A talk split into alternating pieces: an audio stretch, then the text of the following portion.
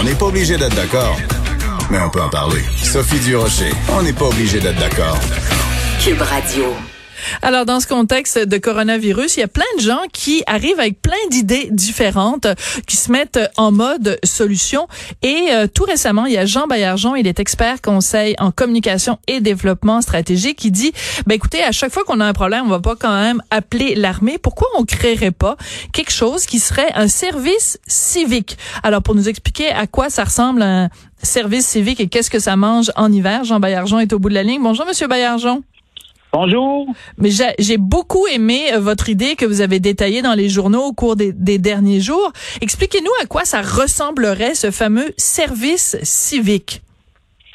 Ben, écoutez, euh, ça sert à mobiliser les ressources humaines qui sont qualifiées pour des missions éclairs et ponctuelles sur, pour une intervention rapide.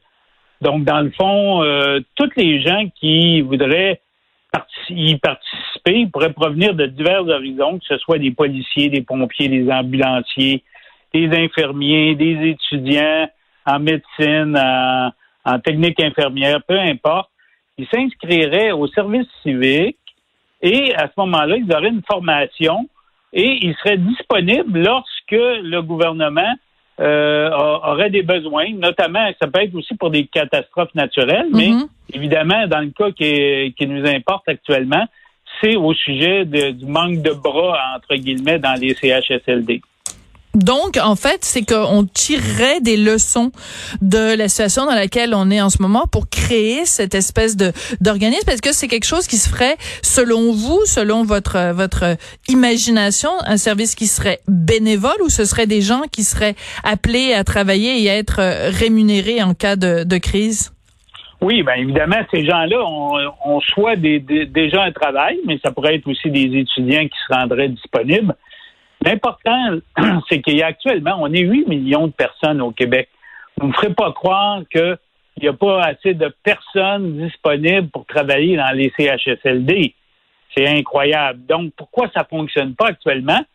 C'est qu'il y a un goulot d'étranglement euh, dans le traitement des demandes. Vous avez vu, là, il y a eu euh, un site web qui a été mis sur pied par le gouvernement. Mm-hmm. Au début, on a dit, on a eu 40 000 demandes. À un moment oups, c'était 19 000 ça prenait toutes sortes de, de conditions. C'était très difficile euh, de répondre. Ça prenait des lettres de recommandation, des examens de qualification, etc.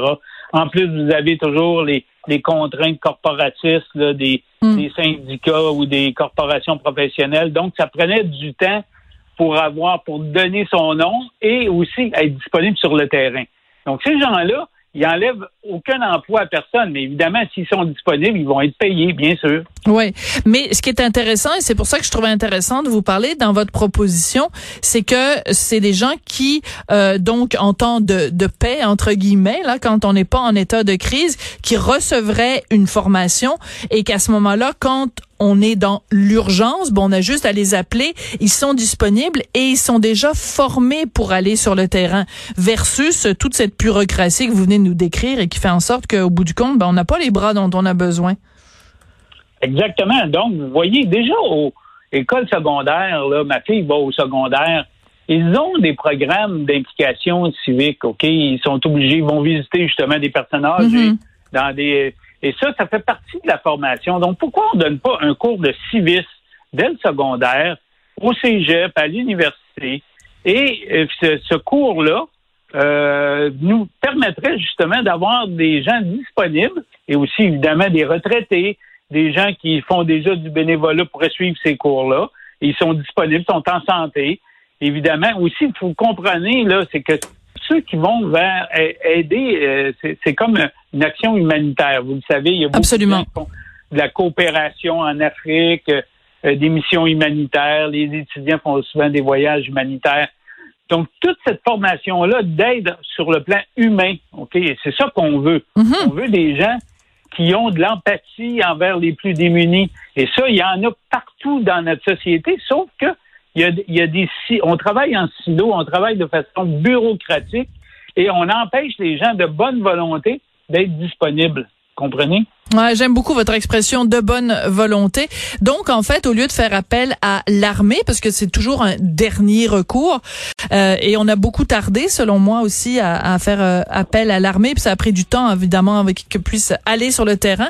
On aurait cette armée, entre guillemets, de bénévoles, ben pas de bénévoles, mais de gens prêts à aider, des gens de bonne volonté pour aller euh, sur le terrain quand on vit des crises. Écoutez, moi, je trouve que l'idée est drôlement intéressante. C'est intéressant d'en parler avec vous. Monsieur Bayarjon, vous êtes expert conseil en communication et en développement stratégique. Alors pourquoi pas un service civique? Ça aurait été bien utile, en tout cas en ces temps de crise dans les CHSLD. Merci d'être venu nous parler aujourd'hui. Merci. Je voudrais remercier Hugo Veilleux, Maude Boutet et Frédéric McCall à la recherche de cette émission. Je voudrais remercier Gabriel Meunier à la mise en onde. Et vous remerciez, vous, les auditeurs, jour après jour. Vous êtes de plus en plus présents. C'est toujours euh, intéressant de vous parler. Et puis demain, ben, on sera de retour à midi pour une autre émission. On n'est pas obligé d'être d'accord.